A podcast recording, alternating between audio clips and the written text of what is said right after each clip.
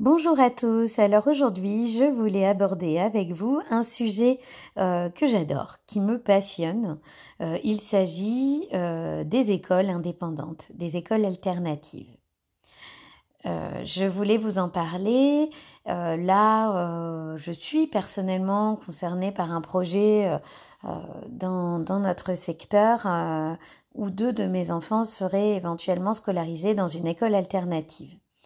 Et c'est vrai que j'ai depuis un bon moment cette petite idée que euh, bah, j'aimerais bien, j'aimerais bien créer une école alternative. C'est vrai que c'est quelque chose qui pourrait vraiment m'intéresser, me motiver.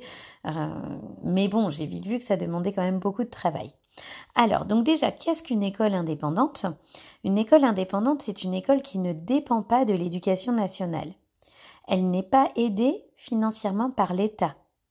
Par contre, l'État intervient euh, sur une chose, c'est qu'il y a un contrôle.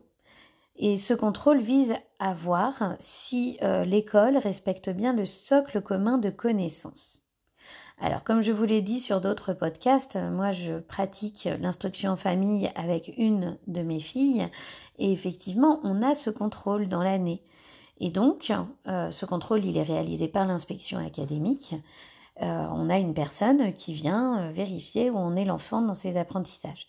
Et donc ces écoles, elles ont quand même un contrôle. C'est vrai que des fois on entend un peu tout et n'importe quoi. Euh, effectivement, ces écoles ne dépendent pas de l'éducation nationale, ces écoles ne reçoivent pas d'argent de l'État, mais par contre, il y a tout de même un contrôle qui est réalisé et ce contrôle vise à vérifier euh, qu'il y a bien le socle commun, que le socle commun est bien respecté. Donc le socle commun, je pourrais l'aborder hein, sur d'autres euh, podcasts. Euh, en gros, le socle commun, c'est toute une, une base d'apprentissage que le jeune doit acquérir à 16 ans. Donc beaucoup de familles en instruction en famille laissent le temps à l'enfant d'acquérir euh, toutes ces bases dans l'ordre, euh, peu importe l'ordre quelque part. Le principal étant que effectivement on puisse, en tout cas le principal pour les contrôles, hein, je dis bien, euh, et simplement que qu'on puisse montrer une progression de l'enfant vers ce socle commun, quelque part. C'est un petit peu ça que les inspecteurs viennent vérifier. Donc ces écoles sont quand même contrôlées. Et ça, je pense que c'est très important de le dire parce qu'on entend tellement de, choses que euh, bah, des fois, on ne comprend pas exactement euh, comment fonctionnent ces écoles et il n'y a quand même pas une tant de dérives, parce que des fois on entend parler de dérives, que ça qui peuvent apparaître puisqu'on a quand même des contrôles. Euh, là aussi, on a un contrôle euh, pour vérifier que l'école n'enfreint pas l'ordre public et euh, ne contrevient pas aux bonnes valeurs, aux bonnes mœurs. C'est une école vraiment libre. Donc, les contraintes qui vont être imposées par l'État, et c'est un avantage, elles sont quand même limitées. Il ne faut jamais avoir été condamné pour euh, pouvoir créer une école et il suffit d'être majeur.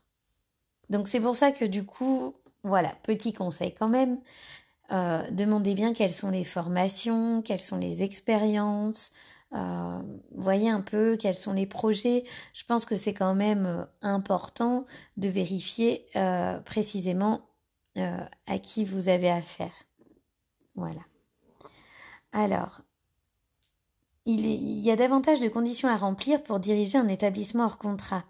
Par exemple, le directeur, il doit être de nationalité française ou ressortissant d'un État de l'Union européenne. Il doit être âgé de 21 ans révolu. Donc on parle vraiment du directeur de l'école. Il doit posséder un titre ou un diplôme sanctionnant au moins deux années d'études après le baccalauréat. Et il doit avoir exercé pendant cinq ans au moins des fonctions de direction, d'enseignement ou de surveillance dans un établissement d'enseignement public ou privé. Et donc, bien évidemment, son casier judiciaire doit être vierge. Les professeurs de l'école doivent être en possession d'un titre ou d'un diplôme sanctionnant au moins deux années d'études après le baccalauréat, et donc ils doivent être majeurs. Et en ce qui concerne vraiment le, contenu de l'enseignement, il est vraiment très libre. Euh, mais on demande quand même de respecter un programme minimum euh, qui va vraiment être basé sur, sur des choses qui peuvent sembler quand même assez évidentes. Compter, euh, réfléchir, avoir certaines notions de, culture générale, lire, écrire. Euh, et donc, il s'agit toujours hein, du socle commun de connaissances, de compétences et de culture. Alors après, il y a forcément des, obligations administratives, euh, mais voilà, il y a un certain nombre de points euh, à, respecter. Alors, pourquoi est-ce qu'on appelle ces écoles hors contrat? Donc, en fait, aucun contrat ne les lie à l'État. Voilà. Donc, euh, tout simplement, euh, c'est pour ça qu'on va dire qu'elles sont euh, hors contrat. Et donc, des fois, euh, enfin très souvent, on va créer une, une école indépendante quand on n'est pas satisfait du niveau, du climat des, des établissements actuels.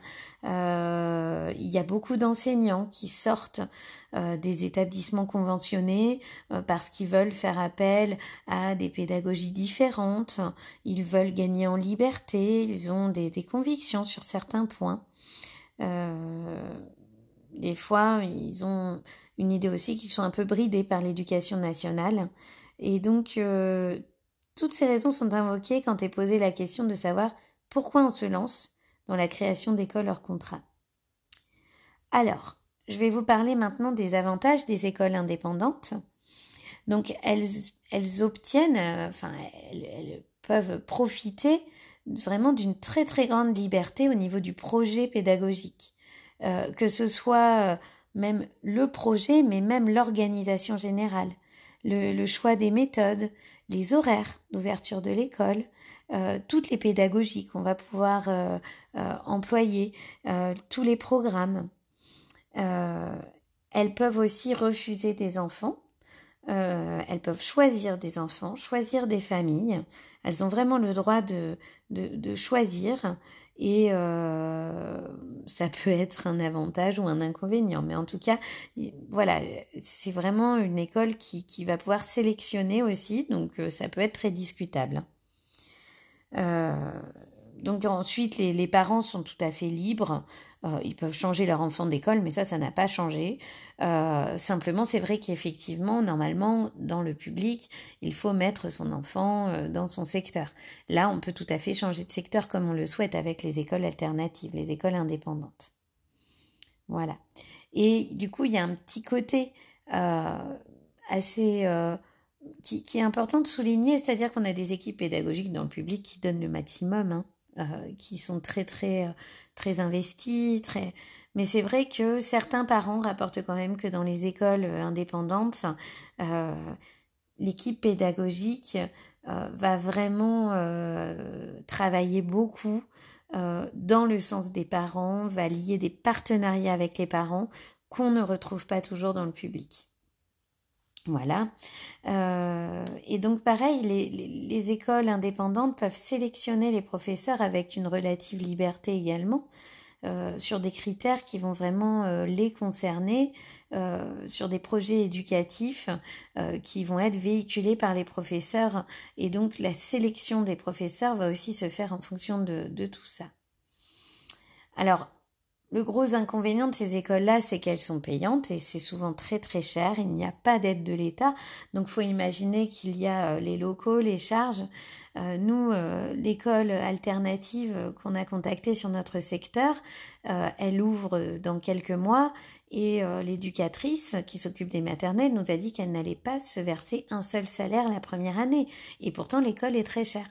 Donc ça nous a posé question sur le coût, mais c'est vrai que rien que le prix de la maison euh, qui est achetée, les aménagements euh, en établissement recevant du public, euh, les différentes normes, parce qu'il existe quand même des normes, du coup font que finalement tout l'argent qu'on va donner ne va finalement même pas dans les poches des, salariés, en tout cas pas la première année. Donc c'est vrai que c'est quand même très cher, hein, clairement. Alors, euh, on ne sait pas toujours euh, bah, comment se faire une idée précise hein, de, de, ce que va être l'école. Moi, je vais vous donner mon sentiment personnel sur les, l'équipe qu'on a rencontrée, ils demandent de toute façon un investissement du côté des parents. On sait qu'à peu près 6 heures par mois, nous allons devoir intervenir sur l'école pour de l'entretien, euh, pour de l'accompagnement dans des sorties, éventuellement de l'aide sur certains ateliers. Donc c'est ça, moi, qui m'a rassurée. Après, euh, on sent vraiment une transparence, c'est-à-dire que les parents sont vraiment impliqués dans l'école. Donc du coup, euh, on sent que c'est une école qui est très très ouverte en fait au final, euh, qui fait intervenir aussi pas mal de monde de l'extérieur. Euh, et c'est ça qui, qui, moi, me rassure, c'est que c'est pas du tout une école fermée, on est vraiment dans, euh, dans une idée d'ouverture. Ce que j'aime bien aussi dans l'école qu'on a contactée, c'est qu'ils n'utilisent pas une seule pédagogie. Euh, c'est vrai que, voilà, moi je parle beaucoup de Montessori, mais on a d'autres pédagogies qui sont très intéressantes et je pense qu'il ne faut pas s'enfermer dans une seule pédagogie, surtout si l'éducateur, hein, si l'enseignant a des idées qui vont des fois s'éloigner un petit peu. Ça peut être intéressant dans les projets euh, de se donner à fond et de pas hésiter à faire bouger un peu les lignes euh, d'une certaine pédagogie quand vraiment euh, c'est utile de le faire. Hein. voilà. Voilà. Alors, je terminerai en disant qu'il existe des, très très bonnes écoles publiques. Euh, mais il faut bien garder à l'esprit qu'elles n'ont pas du tout le droit de choisir leurs professeurs, leurs enseignants. Donc les équipes peuvent euh, ne pas du tout euh, s'entendre, clairement. ils ne choisissent pas leurs horaires, ils ne choisissent pas leur programme, ils ne choisissent pas leur manuel. ils peuvent pas forcément adapter leur pédagogie. Donc du coup, euh, voilà, on se retrouve des fois avec des équipes enseignantes qui clairement n'arrivent pas bien à travailler ensemble, les écoles avec des ambiances assez particulières, euh, et forcément, ça pose question sur la, bienveillance générale, même envers les, enfants, ce qui n'a a priori rien à voir, mais, mais voilà, on peut se poser euh, ces questions-là. Il faut savoir aussi que dans les écoles publiques, on n'a pas forcément toujours euh, euh, des rapports hiérarchiques clairs. Euh, le, chef d'établissement n'a pas de pouvoir réel sur les professeurs. Donc, ce qui, est très bien, hein, ce, qui, ce qui peut aussi être un atout hein, quelque part. Mais c'est vrai que dans tout système, c'est quand même important qu'on ait un rapport hiérarchique.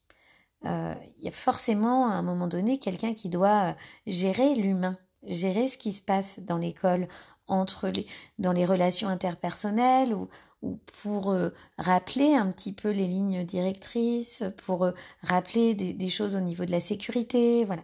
Dans les écoles, il ne peut pas y avoir ce lien de subordination dans les écoles publiques. Alors que dans les écoles privées, c'est différent. Le recrutement se fait selon certains critères, donc euh, on a quand même un rapport à la hiérarchie qui est là et qui, moi, je pense, est quand même important. Voilà. Donc dans une école indépendante, le chef d'établissement, il organise l'enseignement comme il le souhaite et il choisit ses professeurs. Voilà. Donc euh, je vous laisse réfléchir à tout ça et je vous dis à bientôt pour un nouveau podcast.